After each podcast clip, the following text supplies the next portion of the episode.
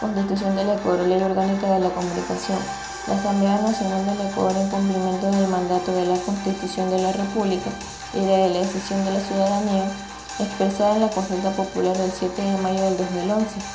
La Ley Orgánica de la Comunicación que se trata de garantizar el ejercicio de los derechos de la comunicación, la información y la libertad de expresión, trata de fortalecer la participación ciudadana y trata de democratizar la palabra